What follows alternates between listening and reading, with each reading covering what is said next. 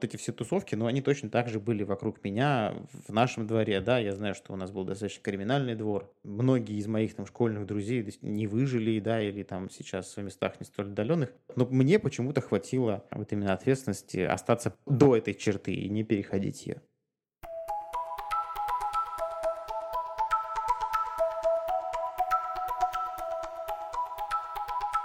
Всем привет! Меня зовут Вика, и вы слушаете подкаст «Вдохновляющий быть мамой». ЗОЖ – здоровый образ жизни.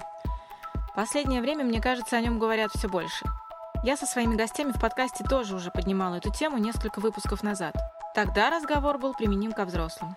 А сегодня я хочу поговорить про ЗОЖ и детей. Да-да, ЗОЖ и дети. Как вы считаете, Стоит ли уже с молодых лет говорить об этом со своими детьми? Или пусть вырастут и потом уж сами решат? Заморачиваться ли им над образом жизни?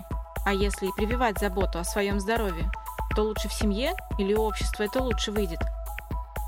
Но думаю, говоря о здоровом образе жизни, стоит помнить, что это не только физическое здоровье, но и здоровье ментальное.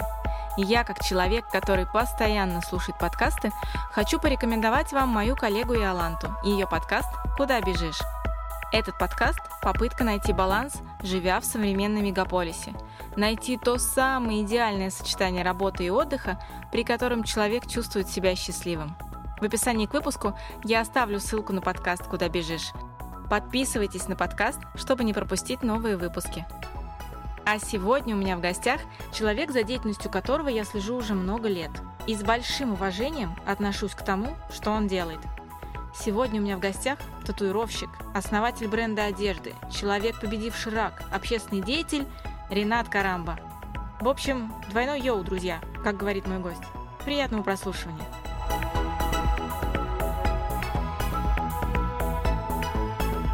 Ренат, привет. Ты слишком внезапно. Привет, Вика. Хочу с тобой вот о чем поговорить. Какое-то время назад здоровое, физически здоровое тело выдвигалось в культ. Этому уделяли огромное внимание, очень много времени. Всякие вот эти вот физкульт-минутки, какие-то веселые старты. Этим занимались везде, повсеместно, в институтах, в школах, в лагерях. Мне кажется, пытались сделать даже, если можно говорить о том времени, трендом и каким-то модным явлением, о том, что заниматься здоровьем — это классно. Потом в нашей стране, а мы сейчас будем говорить именно о том, что происходило и происходит в нашей стране, появились более значимые вещи, чем здоровье. В 90-х годах у многих возникла необходимость просто выживать, что-то есть, и уже никто не думал о качестве питания, о том, что, ну, в общем, люди просто зарабатывали и искали, где бы поработать, кроме как заниматься спортом. Но, тем не менее, опять же, говоря о трудных временах, а, в нашей стране тоже это характерно, об этом многие знают, люди на себя забивают, начинают больше нервничать, возможно, выручать себя с помощью курения, с помощью алкоголя, ну, в общем, были какие-то способы, и это чаще всего, мне кажется, был не спорт, особенно, что чисто на государственном уровне об этом стали меньше говорить. Сейчас История со спортом, мне кажется, я в, это очень верю, стала возрождаться. Во всяком случае, точно знаю, что сейчас снова начали сдавать нормативы ГТО, это становится модно, говорить, кто там что сдал, на каком уровне сдал. И можно сказать, что спорт и здоровый образ жизни снова стали пропагандировать теми или иными способами. Как ты считаешь, здоровый образ жизни, спортивный образ жизни, память о том, что упущенное время, да, когда ты забиваешь на свое здоровье, есть вероятность, что ты его не вернешь. И то, как ты себя сейчас ведешь, оно тебе, на тебе скажется со временем, с годами, иногда со многими годами. На это стоит сейчас обращать внимание? Тогда, когда мы молоды, давай возьмем прям вот с подростков, со старшеклассников, надо ли об этом думать в этом возрасте или, собственно, когда прижмет, тогда и подумаем? Ну, это вот тут прям неоднозначно. Вот неоднозначно, потому что я к спорту, в принципе, к понятию спорта, да, в него же очень много чего вкладывается. Да, если мы говорим там про профессиональный спорт, это отдельная история, которая, на мой взгляд, ну, далека от здоровья нормального человека. Да.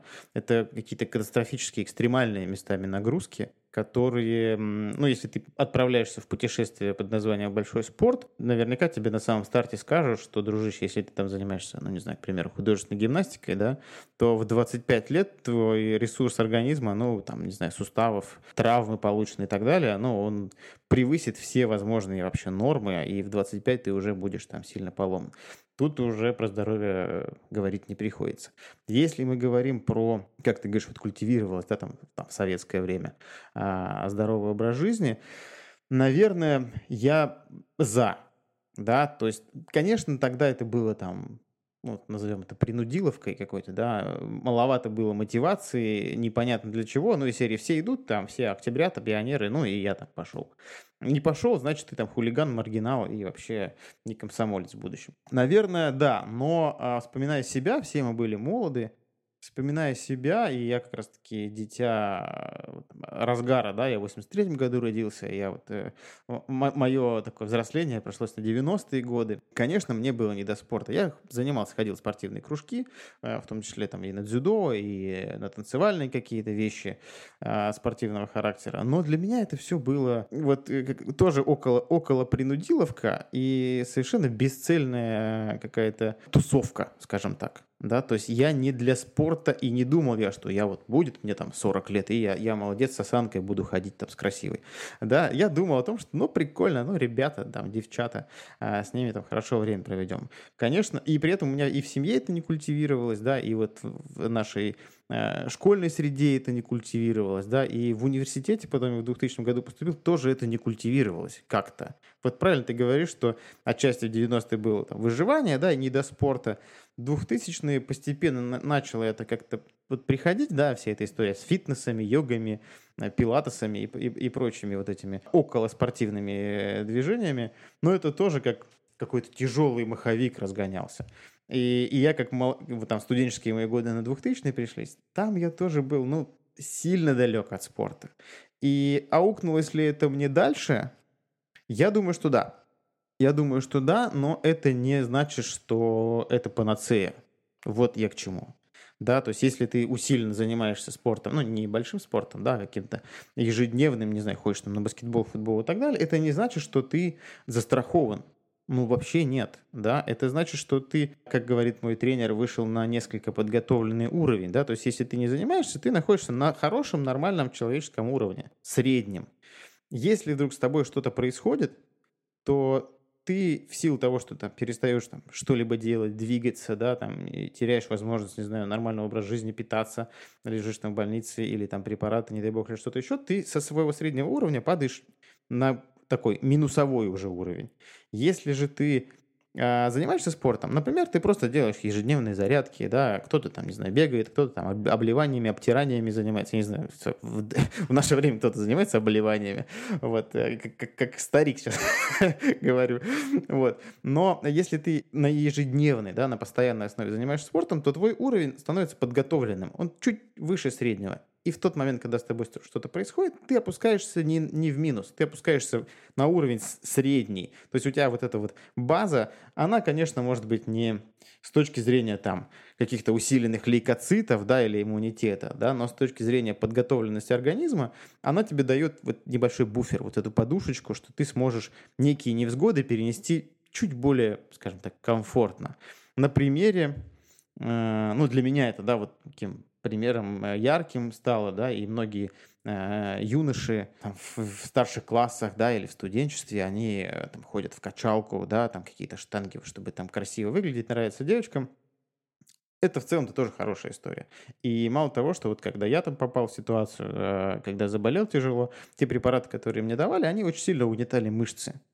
И вот если бы я был хоть чуть-чуть более мускулистым парнем, да, то на выходе я сохранил бы какие-то зачатки мускул, мускулатуры, но, к сожалению, это все настолько усохло и атрофировалось, да, что, ну, я там был совсем на грани. Соответственно, ребята, которые совсем худенькие, да, совсем без какой-либо мускулатуры, то они, ну, грубо говоря, уже сильно в минус идут, а это уже может невосстанавливаемо быть. Поэтому, да, я за то, чтобы с детства все-таки не, не прививать спорт, а прививать здоровое отношение к телу. Слушай, ну здоровое отношение к телу — это не только спорт. Это питание, это какие-то злоупотребления, особые употребления. А вот об этом нужно беспокоиться с, раннего, с ранних лет, с молодых? Я думаю, что вот ты вот, когда упомянул перестройку, я почему-то у меня в голове что-то щелкнуло, я вспомнил, что, ну, сейчас я, я не, то чтобы там за ЗОЖ, да, я, есть такое понятие нож, да, аббревиатура такая, нормальный образ жизни. Вот нормальный, да, то есть я там не, не перегибаю в сторону там веганства, там сыроедения, да, и всякого такого, да, я за нормальный образ жизни, вот, но я понимаю, что большинство продуктов на рынке вот сейчас, которые у нас есть, продуктовый рынок, я имею в виду, да, это супермаркеты, традиционные наши. Вот большинство продуктов из этих магазинов я стараюсь не употреблять. Да, это огромное количество консерв, а, огромное количество полуфабрикатов и так далее. И после того, как я стал задумываться о здоровье, я понимал, что я, я понимал, что тогда я не понимал, в чем их может быть для меня, ну, может, не угроза, да, но какой-то там отсутствие пользы. Вот так правильно будет сформулировать. А сейчас я, конечно, слежу за этим, и я очень обеспокоен, что... Ну, не, точнее, не беспокоен, я даже немножечко так расстраиваюсь, наверное, потому что мои родители, они очень простые люди из деревни, и для них любая городская жизнь, любые городские какие-то продукты, они из серии, ну, нормальные скажем так, типа, окей, да, для, они очень непритязательные люди, для них понятие там, что азбука вкуса, что перекресток, они разницы там не видят. Вот. Я рос в такой же среде, и я жалею сейчас о том, что, к сожалению, я не смог раньше, да, познать разницу между продуктами, да, там в какой-то момент я перестал употреблять колбасу. Ну, просто перестал. Никакую колбасу не ем, все. И раньше я не понимал, почему вот есть в этом, да, некая там какая-то угроза, отсутствие полезности и так далее. Да, и здоровый образ жизни – это не спорт. Не только спорт, это и питание, и, э, как ты говоришь, привычки, употребление, злоупотребление, отношения в целом, да, вот к тому обществу, в котором ты находишься, отношение общества к тебе, и э, вот эта тема. Все курят там за школой, и я, значит, пошел курить за школой, да, вот это ведь тоже не только из общества идет, но и из культуры. Ну, то есть вся культура, вот там, я про, про книгу, которую там дальше мы еще поговорим, я уверен, там тоже про это много. И да, это не только спорт. А тогда, говоря о культуре, которую стоит прививать, как, как мне кажется, можно раньше, ну, условно, нашим детям уже, да, не взрослым, а уже прям с детского возраста начиная, когда ребенок начинает уже более-менее понимать вообще, что происходит, что он ест, когда он уже может выбирать, что он ест, даже если это дают как бы непосредственно родители, он может как-то ориентироваться на свои вкусы, на свои ощущения от э, потребляемой еды. Как ты думаешь, эту культуру в каждого отдельно взятого человечка правильнее вносить внутри семьи, условно говоря, примером да, родителей, и окружение внутри семьи. Или это общество, окружение, школа, какие-то знакомые, которые там по двору или, я не знаю, по каким-то, может быть, школам, секциям, да, куда ходит ребенок. Или это все вместе взятое. Где вернее эту культуру прививать и легче? Я думаю, что изначально, я, у меня нет детей, да, я сразу говорюсь, и воспитание детей я совершенно профан, вот, потому что, ну, у меня там есть племянники, да, и, и там, родственники, с кем мне приходилось нянчиться, но это уж не такое прямое воспитание. Я на себе, как на ребенке, да, как вот меня воспитывали, могу сказать, что, на мой взгляд, а, большинство и комплексов, и положительных моментов, которые во мне сейчас есть, это все задел именно вот э, такого детского, юношеского периода. И то, что ты спрашиваешь в, там, в домашней атмосфере, да, это прививается либо там в общественности. Ну вот меня как-то дома привили э, и объяснили, почему там наркотики это, это даже неплохо, это неприемлемо. То есть мне не сказали, что мы тебя поругаем, если ты будешь там употреблять наркотики. Этот разговор даже не стоял. Он как-то само собой культивировался вот в моей семье, да, что это, этого не быть там не может, да. А как? Как это, извини, как это культивировали? Каким образом? Вот я, я даже сейчас не могу вспомнить, да, но для моих родителей само слово там наркотики это, ну, сродни каким-то очень тяжелым преступлением. Вот человек, который может совершить, да, э, вот для них это тире, там, убийство тире, там, наркотики, да. И для меня это как триггером стало сразу. При этом мой отец, э, он э, с самого моего рождения, да, и до него, собственно, с 14 лет он курил. Он э, курил сигареты и курил и дома, там, на кухне, в туалете. Вот. И для меня это было ну, типа, нормально. Да? Я не считал это каким-то там зазорным, видишь, и как раз-таки это вот тоже с детства пошло, да, и курящие компании, и потом я впоследствии стал курить, ну, не в детстве, да, а уже так чуть постарше, Но мне точно так же запрещали курить. Мне сказали, вот взрослым будешь, будешь там делать, что хочешь. Сейчас, ну, что хочешь, не подразумевает наркотики, да? Что хочешь, подразумевает то, что условно там делает там папа. Но э, вот воспитание домашнее, оно повлияло, что я там не стал э, крутиться в каких-то сомнительных компаниях, не стал употреблять сомнительные какие-то вещи. И это пошло в первично все-таки из дома. Первично. А не может ли быть причина в том, что, говоря о наркотиках в твоей семье, ты где-то на уровне подсознания опасался наказания, даже не чисто родительского, а общественного, что это прежде всего будет наказание от, от государства по закону. А сигареты это было несколько попроще. И на примере папы ты видел, что если покуришь, наказания не будет, а тебе нужно просто достичь определенного возраста, и тогда можно будет тоже покурить. Может быть и так, может быть, да, и потому что я не совершенно не боялся наказания родительского, потому что меня э, никогда не наказывали. Ну, то есть не было какого-то такого насилия дома, да, как вот ремнем там бьют детей там или как там по жопе там. Я даже такого не припомню. Да, меня могли поругать, да, и порицать за что-то, да, там как-то наругать, вот, но я не боялся. То есть я понимал, что если я там как-то оступлюсь, я понесу наказание такое там э, моральное, да, и, но это не было для меня страхом, я старался там как даже в детстве плюс-минус логически думать, да, если я иду на какой-то проступок, то за него понесу ответственность. Вот, но да, наверное, общественная какая-то такая вот нотка ответственности во мне зарождалась, и, наверное, да. Хотя кого-то это не останавливает. А вот в окружении у тебя случайно не было такого, знаешь, бывает, что родители вроде как говорят, что да, ты можешь понести наказание, да, по закону за употребление каких-то препаратов, но при этом в окружении могут быть э, такие, ну, люди, подростки, те, кто показывает, что вообще-то условно говоря, если делать тихо и никто не заметит, то и не страшно. Как-то не пойман, не вор. Да было, конечно. Да, конечно, было. То есть можно сказать, что э, в твоем случае как раз э, то воспитание и те моральные нормы, которые тебе привили родители, они тебе помогли э, держать оборону перед тем, что ты видел на самом деле в обществе. Они были точно сильнее. То есть я, я же рос, да, вот, ну, если такое совсем уже детство, с 83-го там, да, по, там, не знаю, 93-й год, да, это вот прям такое хулиганство советское, да, вот это бегание по гаражам, а, да, мелкие какие-то там разбивания стекол, вот это, это все, конечно, было, да, вот, но никогда не переходила грань. И для меня очень четко было не переходить грань. Вот, хотя вот эти все тусовки, ну, они точно так же были вокруг меня, в нашем дворе, да, я знаю, что у нас был достаточно криминальный двор. Многие из моих там школьных друзей не выжили, да, или там сейчас в местах не столь отдаленных, вот. Но мне почему-то хватило именно ответственности остаться до, до этой черты и не переходить ее. Ну вот смотри, наше детство получается, потому что мы в один год родились, как получилось. У нас были примеры, когда может случиться не очень хорошо, просто потому что, да, мы видели условно наших друзей и знакомых, друзей друзей знакомых, у которых какое-то неправильное поведение или неправильное употребление, осуждаемое законом, приводило иногда к летальному сходу. Сейчас ситуация немного изменилась. Во-первых, уровень благополучия мне, по моим внутренним ощущениям, кажется, вырос прям в разы по сравнению с тем, какое было наше детство.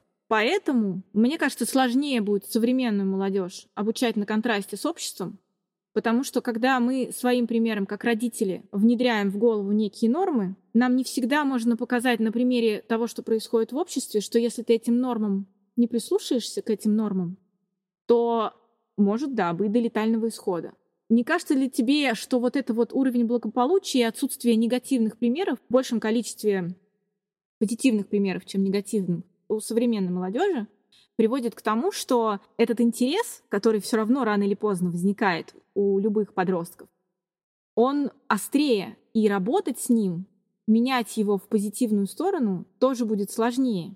Я не знаю, не знаю, потому что тут э, нужны какие-то статистические данные, наверное, да, чтобы плюс-минусы на, на, суб, на субъективных ощущениях я не думаю, что примеров стало меньше. Безусловно, мы стали жить лучше. Ну, то есть то, как я жил там, да, там 35 лет назад, когда там родился. И вот сейчас, что я вижу, э, ну, там контраст, безусловно, там есть. Но а стало ли меньше людей, которые попадают там в сложные ситуации, да, там, условно, во дворе там, да, у меня, или в, на районе где-то, если так можно сказать. А, я не думаю, что. Просто мы стали в чуть других кругах вращаться. Да, и ребенок, э, понятно, что если захочет связаться или подружиться с хулиганами, он найдет это, да. Вопрос, насколько он будет подготовлен к этой ситуации внутри дома, да, или э, внутри той культуры, в которой он растет, или внутри той школы, э, где он учится, вот это уже совершенно другая история. Ну, то есть я вообще за то, чтобы, ну, как бы не то, чтобы стращать, а за то, что, как говорят мотоциклисты, я когда покупал шлем мотоциклетный, мне сказали такую фразу, что не если ты упадешь, а вот когда ты упадешь, а, то есть ты точно упадешь. Вопрос, э, что рано или поздно это случится. Главное, чтобы твой шлем был готов к моменту, когда ты упадешь. Вот э, я готовлю там, да, всяких там детишек или друзей своих, когда какие-то лекции читаю. Я говорю, что когда вы столкнетесь с какой-то ситуацией, важно, чтобы вы к этой ситуации были готовы. Вот с я думаю, что очень похожая история, что важно, когда вы столкнетесь с хулиганами, важно, когда вы, вам придется в первый раз защищать девочку там, да, важно, когда вы там на дороге попадете там в аварию в первый раз. Важно, чтобы вы были к этой ситуации готовы. Важно, когда вам предложат наркотики в первый раз. Важно, когда тебе за школой покурить или там выпить алкоголь. Вот вы должны понимать, или там незнакомый дядя подойдет, там конфетку предложит, вы должны понимать, что в этой ситуации делать. И понятно, что если бы этой подготовки не будет заранее, то ребенку придется на собственном каком-то опыте э, или там отсутствии страхов или наличии страхов э, делать выбор. Вот насколько он правильный выбор сделает, я, честно говоря, сказать, ну, не возьмусь сейчас. Потому что мы все сотканы из опытов или там знаний предыдущих. Но при этом смотри, твои родители, скажем так, подготовили тебе некоторую подушку безопасности, внедрив в твою голову определенные нормы позитивного поведения, скажем так, хорошего поведения. И при этом можно сказать, что, как мы уже говорили, ты был готов к тому, что может происходить в обществе, и имел некоторую устойчивую позицию. Ну, понятно, что не устойчивую на 100%, но имел некоторую базу, да, ниже которой ты, скорее всего, бы не опустился, если бы родители тебе вообще по этому поводу ничего не говорили, и не было бы каких-то принципов, которые родители в твою голову внедряли. А говоря об обществе, именно с точки зрения не просто примера, который ребенок может увидеть в этом обществе, а с точки зрения людей, которые тоже могут с ребенком об этом поговорить. Как ты думаешь, надо ли вообще окружению не из родственников общаться с ребенком на подобные темы? Или оставить это на родителей, и пусть это вот внутри семьи все это и решается? Насколько это вообще ну, история необходимости сторонним людям общаться с ребенком об этом? Я думаю, что она как минимум приемлема. То есть она не должна быть э, вместо, а она скорее к. Когда основа там и базис закладывается в семье, да, какой-то вектор общий, а дальше уже включая учителей в школе, да, включая там социальных работников, включая каких-то детских психологов.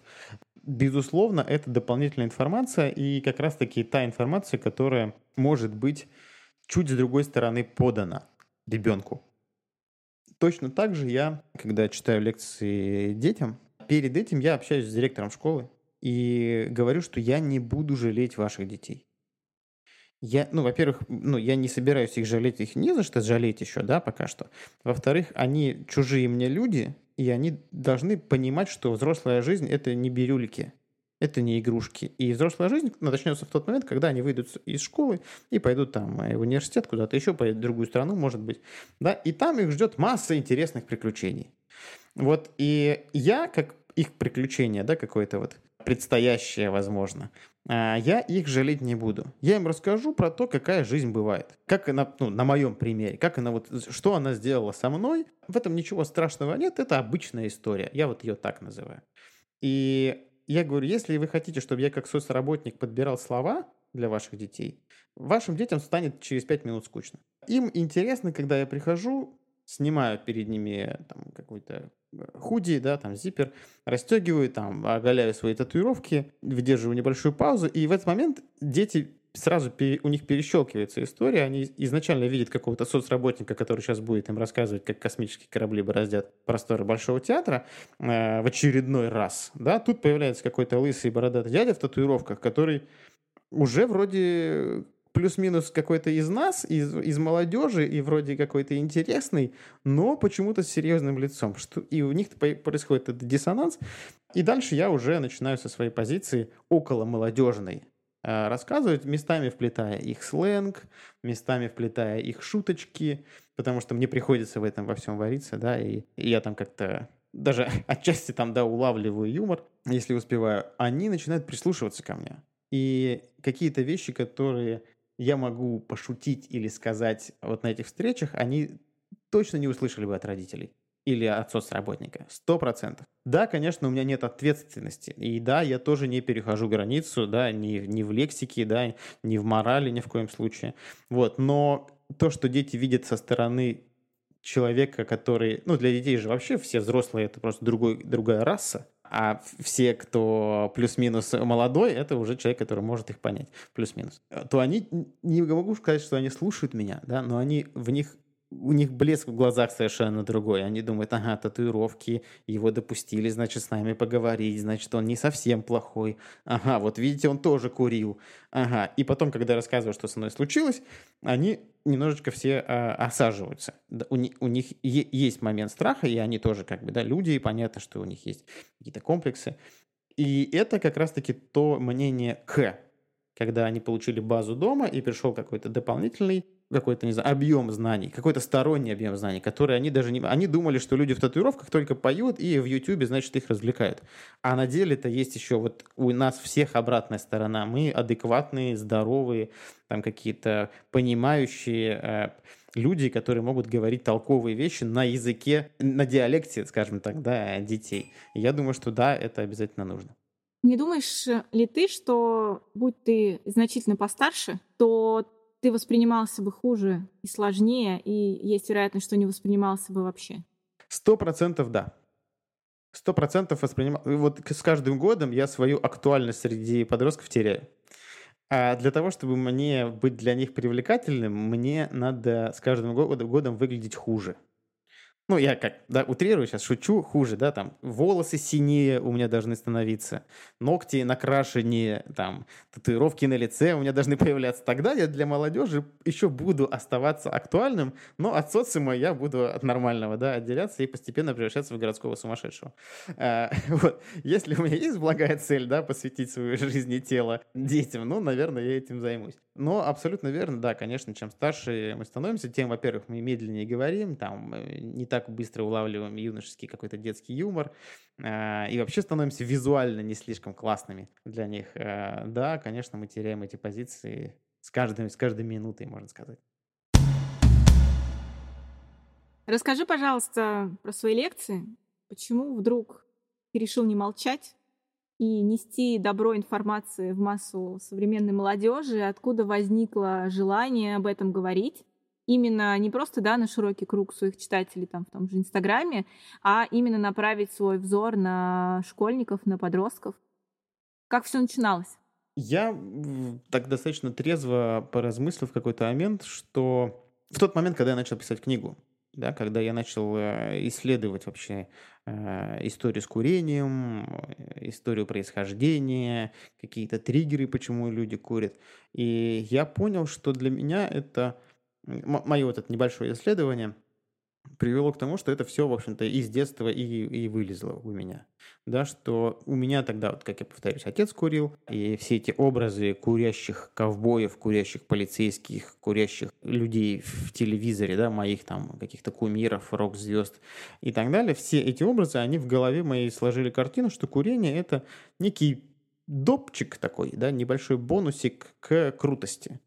И это вроде бы избитое уже клише, но э, вот настолько я до сих пор у меня перед глазами стоит э, Сильвестр Сталлоне на плакате, да, Кобра, у него там что-то дымится. Вот, и э, команда Арнольд Шварценеггер, у него, значит, сигара там в зубах. И это же нормально было. И, я, и папа мой, собственно, да, вот он сидит курит.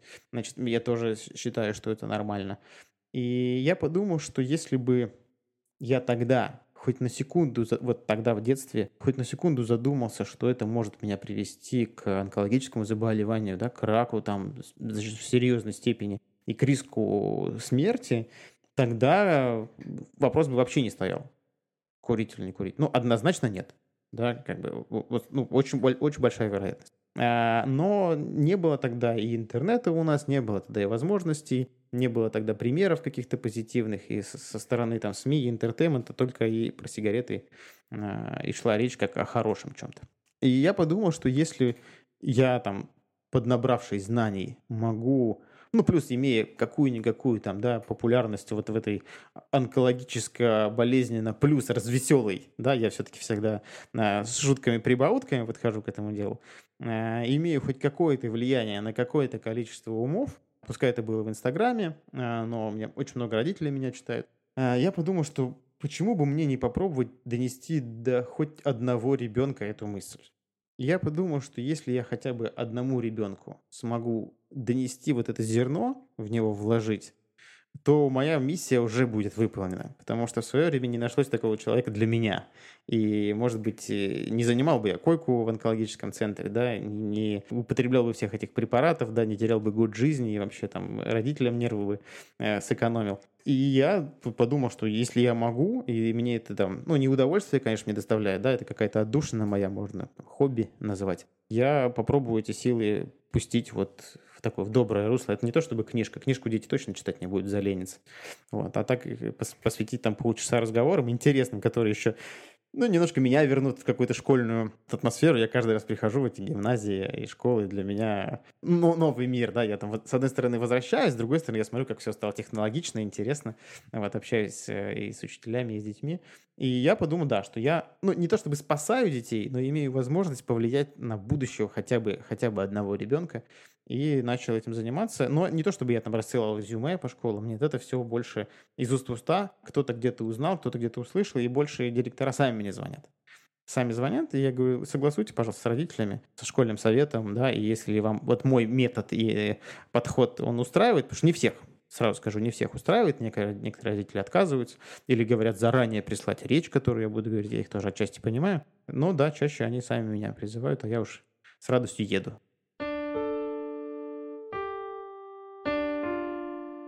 А ты говоришь именно о курении. Почему не касаешься более острых тем? Потому что я не думаю, что я подкован в этом.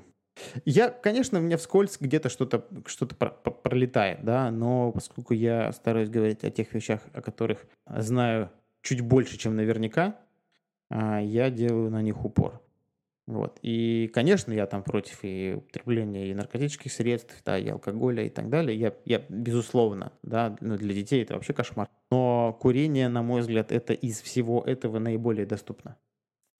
То есть и, понятно, что и алкоголь доступен, да, и там и наркотики при желании, да, но сигареты это вот прям совсем э, гадалки не ходи, через дорогу перешел, купил. И это какой-то, наверное, может быть, если у меня получится в будущем, да, но я, поскольку человек бывший по ту сторону баррикад и там курильщик с многолетним стажем, я могу говорить за обе стороны, как тот, кто не начинал, тот, кто бросил, тот, кто и заболел, да, и, и лечился, я могу там все этапы рассказать. Про наркотики, к сожалению, ну, рассказать-то, собственно, и нечего. Я не могу сказать, вот мой друг, он там что-то там делал, болел. Ну, как бы такая себе история получается. И так мне каждый второй может рассказать про своего друга. Поэтому не очень объективно, наверное, будет. Слушай, ну твое взросление строилось с образами вокруг в виде такой серьезной мускулинности у героев, да, которые сопровождали наше детство. И, как ты сам сказал, эти герои курили всегда что-нибудь, курили сигары, сигареты – а как ты современным подросткам рассказываешь о том, что... Мне хочется поподробнее просто узнать о том, что ну, как бы, несмотря на этот образ, сейчас э, курение стало значительно меньше, да, это теперь э, законодательно контролируется, это действительно ты уже не увидишь плакаты, когда курение равно крутость, но помимо этого, как сказать современным подросткам о том, что вообще-то не крутость, потому что они же продолжают видеть все равно тех, кто старше, и тех, кто курит, а это такой немного запретный плод. Безусловно, запретный плод. Безусловно, и я стараюсь рассказывать с точки зрения... Они сейчас очень я не знаю, как раньше, не могу вспомнить себя вот в этом аспекте, да, они же все э, такие внесистемщики, они же все всегда против, да, они, ну, это априори, под, так, да, надо вот э, против взрослых, против системы, против страны, против, там, не знаю, Путина, против э, э США, неважно против кого, против соседа, да, против рыжих, неважно. И вот на этом против я стараюсь, собственно, рассказать, что глобально они подвергнуты огромной маркетинговой кампании. То есть они уже в системе тем, что они хотят что-то нарушить. То есть вся система направлена на то, чтобы их добавить в список тех, кто курит, употребляет, не знаю, там, пьет алкоголь и так далее. И гораздо круче быть вне системы и быть другим быть там спортивным, классным, клевым, не курящим, да, выделяться. Все там, не знаю, ходят зимой без шапки, да, и система как раз-таки хочет того, чтобы ты ходил без шапки. Вот, ну вот через эту призму я их толкаю и рассказываю, что на самом-то деле вся маркетинговая компания сигаретная, она гораздо круче, чем Apple, она гораздо круче, чем гейм-индустрия, она гораздо круче, чем там комиксы. Она настолько мощная, что вы даже сами не поймете, как вам захочется покурить. И в этот момент вы уже стали внутри системы. Поэтому я говорю, что, ребят, если вы действительно такие все революционеры, если вы действительно все такие эгеи, там, сорви голова, да, то в этом случае – вы должны быть бороться с системой, быть, быть вне ее, да, и быть вне ее с точки зрения сигарет. Дальше, когда вы вырастете, вы можете выбрать любой путь, там, да, какой-то кор- путь корпорации это будет, путь э, образования, путь там гейм-индустрии, путь спорта, путь чего-то еще, но сейчас вы, как ребята очень подверженные разным веяниям, вы можете попасть в эту систему, сами того не думая, хотя думаете, что находитесь вне ее. Вот я стараюсь вот в эту сторону их как-то направить. Потому что иначе просто говорить, что это плохо, ну да, у них обратный эффект будет, в какой-то момент захочется попробовать. Точно так же, как и мне, собственно. Но при этом смотри, мы с тобой все это время, пока говорим о курении, мы с тобой все время оба употребляем слово «сигареты». Современная молодежь тебе может сказать, какие сигареты. Никто сигареты не курит. У нас вейпы, у нас вот это вот все приблуды. А значит, им же, опять же, как ты говоришь, та система и тот же маркетинг говорит, что градус опасности сильно снижен. Это не так опасно, от этого ничего не будет. Это всего лишь, я не знаю, как это сейчас называется, пар подымить, пар попарить. Попарить, попарить, вейп, да, да. Какие твои аргументы? А, абсолютно, это прям каждый раз происходит. Каждый раз они мне это говорят, что вот, это безопасно, я там в интернете заказал. Я говорю, все верно, ребят, ну как бы, неужели вы думаете, что гиперкорпорации сидят и думают, как бы подросткам облегчить жизнь? Они думают о том, как бы вам, ребята, продать побольше. Вот на айфонах э, уже как бы сильно состояние не заработаешь, родители прочухали все. Вот. А на вейпах и так далее они прибегают к огромному количеству различных э, процедур, каких-то маркетинговых ходов, названий, ну, например, да, чтобы совсем просто было и понятно, а в какой-то момент сигареты начали называться, делиться на различные маркировки, и, например, начали называться там light, да, там легкие. Вот были там парламент обычный, значит, и парламент light, потом появился там extra light и так далее. На самом деле вред от этих сигарет, от лайта и от экстра лайта, он вообще ни капли не меньше. Но это очень классный маркетинговый ход для того, чтобы люди думали, что они получают меньше вреда. С вейпом и э, с электронными этими всеми методами курения ровно такая же история. Это просто другая оболочка, другая технология. И в технологии, например, с лайтом или экстралайтом, это просто более пористый, более пористый фильтр и из-за этого больше всасывается кислорода, и получается кажется, что легче куришь. Вот это технология. Технология с вейпом, она просто другая технология подачи курения. А действительно, сейчас производители электронных сигарет, они очень ловко и быстро переобуваются, потому что нет пула исследовательской базы.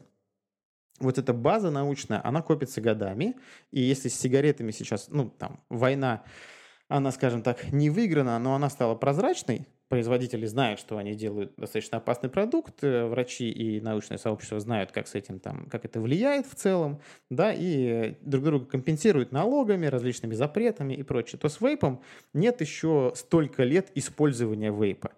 И это не за горами, на самом деле, запрет вейпа, запрет там кальянов, да, и всех этих электронных каких-то нововведений, я уверен, что ну, вот уже появилось там как флешки, да, вот эти совсем там маленькие электронные сигареты.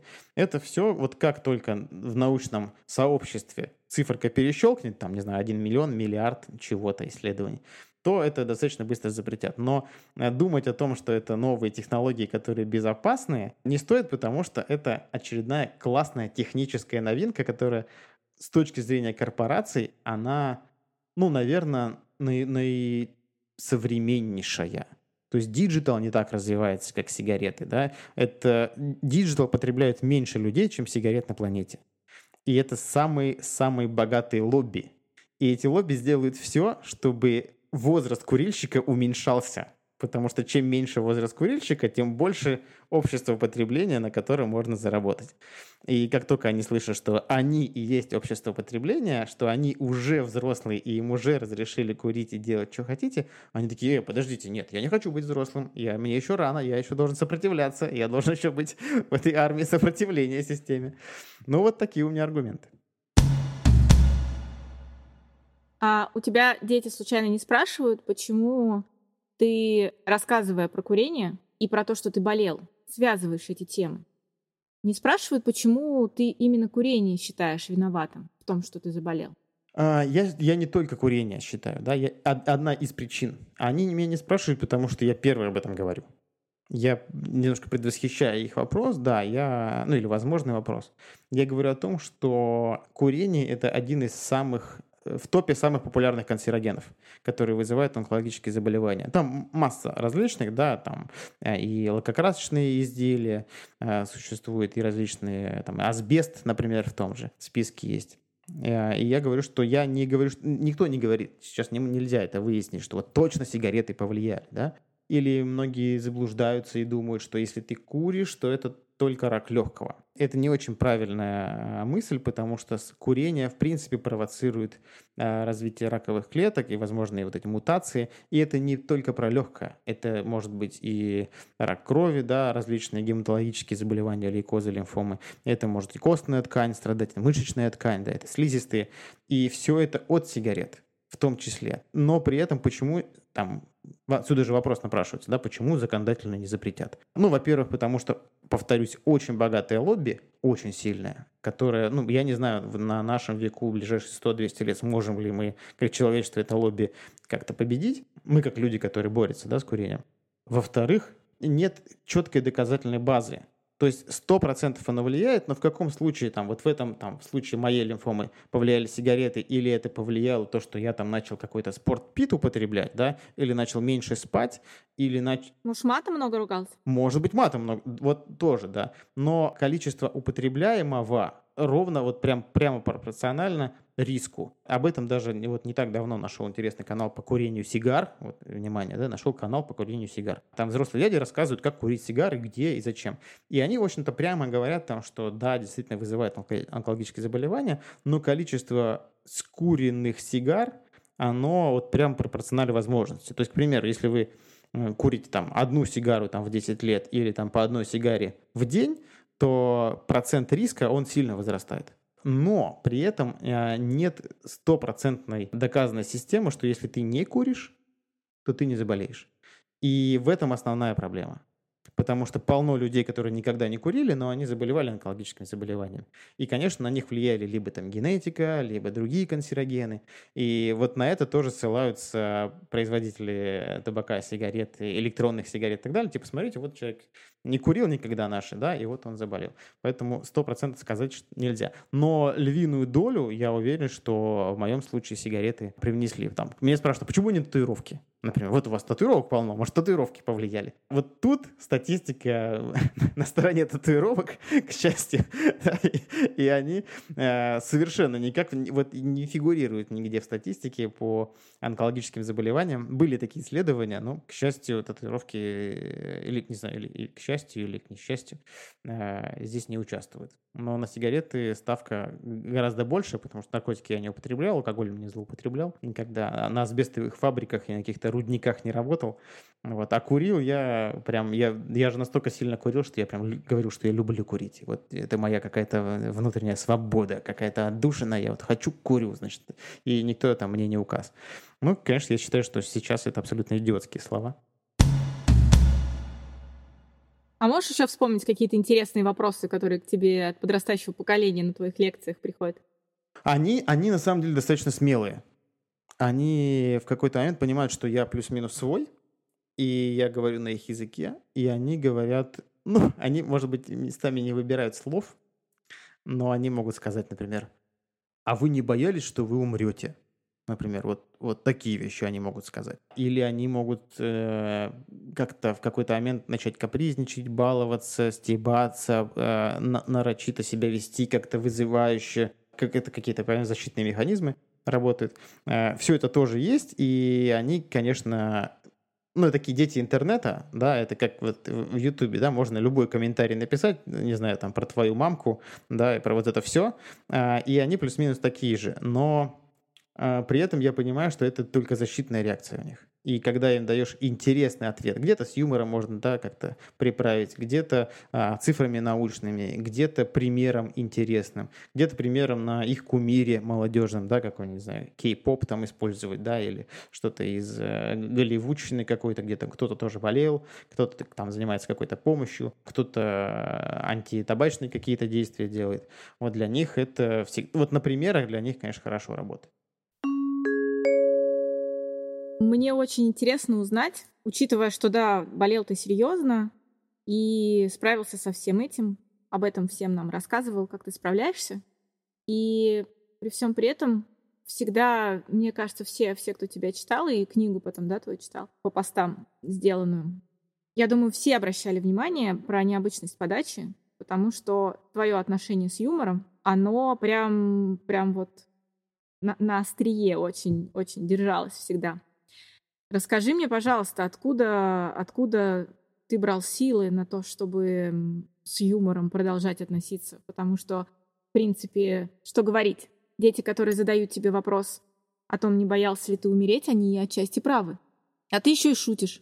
Я в целом достаточно прагматичный человек. И понимаю, что вот в данный момент каждый из нас там продолжает умирать ну, так или иначе, там, да, какой-то срок нам всем отведен, и, и хорошо, достаточно сложно бесконечно проживать жизнь, да, в нашем теле. Ресурс его ограничен природой. И если бы мне помогало... Ну, то есть я выбирал наиболее эффективный путь всегда. Тут не, не то, чтобы я такой балагур-весельчак, да, и мне очень нравится в любой дурацкой ситуации смеяться. Ну, конечно, нет.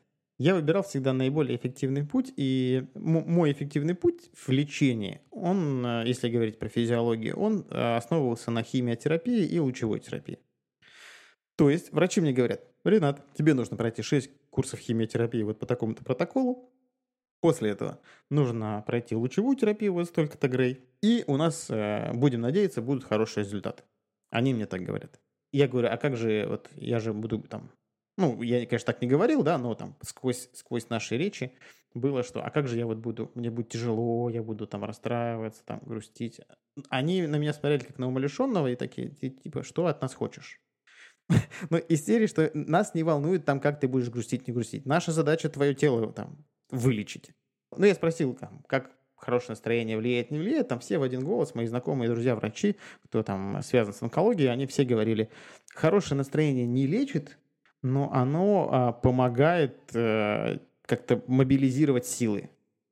Я потестил, и потестил, и пришел к тому э, выводу, что, ну, понятно, что у меня были какие-то грустные минутки, да, депрессия, там что-то еще. Вот грустные моменты, депрессия и что-то еще не помогают. Ну, то есть легче от них не становится. Вообще ни капли.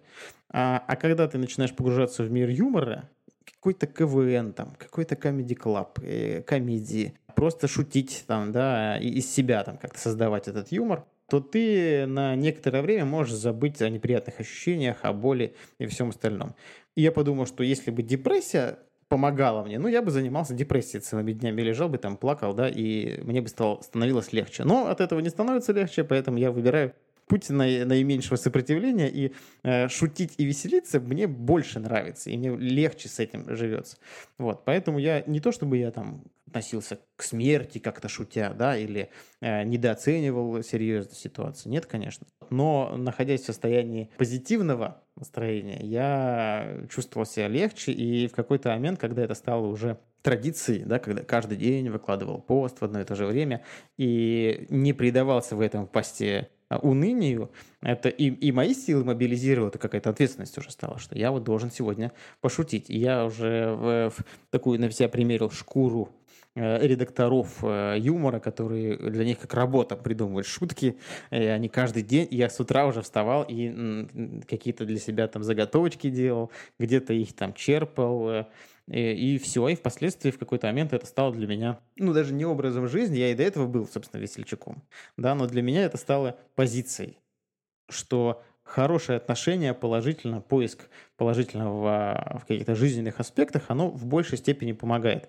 Ну, как бы то же самое, что ходить на работу с грустным лицом, да, проводить время с домашними с грустным лицом, встречаться с родителями с какой-то там постной миной. Вот все это, на, или там э, с коллегами там взаимодействовать, какие договора подписывать с грустным лицом, все это, оно э, не позитивное, неэффективное, не, не классное. Посмотрите там на тех же американскую да, школу, где их с детства учат улыбаться, к себе располагать и так далее. Я думаю, что если бы я писал про серые унылые будни больницы, как, в какие места мне засовывали трубки, с какого цвета жидкостями, да, и как мне больно, и как я там, э, бедолага, зову маму по ночам, ну, кто бы меня читал? Ну, не знаю. Как бы я думаю, что этих страхов хватает в интернете и без меня. Поэтому я выбрал такую позицию не, не для того, чтобы меня читали, а потому что я в какой-то момент стал таким плотом, наверное, да, или плотом, как правильно сказать, поддержки для тех, кто в похожих ситуациях.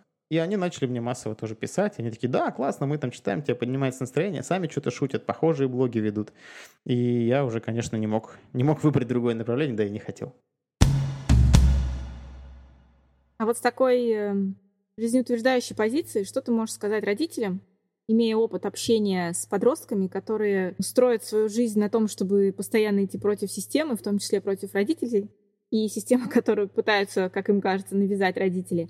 Что ты можешь сказать родителям такого, скажем так, жизнеутверждающего и направляющего их действия или мысли, когда они сталкиваются с подростками, которые, ну, когда дети их вырастают, и родителю очень сложно, вот о чем мы говорили раньше, привнести какие-либо нормы, приемлемые в конкретной семье. Имея опыт общения с подростками, что ты таким родителям можешь сказать? Я думаю, что все, что я не скажу родителям, они парируют ответом «ты сначала своих роди». И отчасти будут правы. А, но а, родитель же, конечно, никогда не будет э, для своего ребенка вот таким сторонним человеком, как я. Ну, это априори невозможно, да. Давать советы какой-то психологического характера, что там станьте другом для своего ребенка, это тоже, да, ну, не моя забота, уж простите, и точно из моих уст будет звучать как минимум смешно. Но там как человек, который с подростками, там, ну не с подростками, у меня чуть старше уже, да, мои клиенты, они недалеко ушли от подростков, я могу сказать, что им не хватает немного понимания они, безусловно, против системы, да, и я такой был, и все мы, наверное, отчасти проходили этот этап, но им не хватает понимания того, что я как бы не их враг, и я тоже там вне системы, но у всех и система своя, да, но главное при этом оставаться Э, личностью, человеком, да, там, сознательным каким-то персонажем в социуме, и это не значит, что ты там серая мышь, или там ты такой, как все, да, вот. Я могу сказать, что как только ты начинаешь их понимать, они с радостью начинают с тобой говорить на одном языке. И вот недавно мне буквально писал парень, 22 года, что ли, что-то такое, и он мне такой говорит, Ренат, а он со мной на «вы», а я говорю, там, Саня, можно со мной на ты, на ты? Я не такой уж там старый. Он такой, нет, я вас там очень уважаю. Вы, вы такой классный. Вот вам, с вами так легко разговаривать. Вы вот там в теме что-то шутите, можете и подколоть там, и пожурить, да, и местами там не согласиться. С вами можно поругаться, и вы все равно как бы нормальный. Вот там с родителями так не получается. И я думаю, что совета тут я родителям как такового не смогу дать, но чуть более, может быть, понимающе относиться – и вот эта проблема отцов и детей, конечно, она ну, актуальна, мне кажется, во все времена. Я тоже, конечно, не понимаю их музыку, я тоже местами не понимаю их поведение, я тоже не понимаю а, их какие-то причины, основы там. Но это не значит, что они там плохие, там, или, какие, или мы там плохие.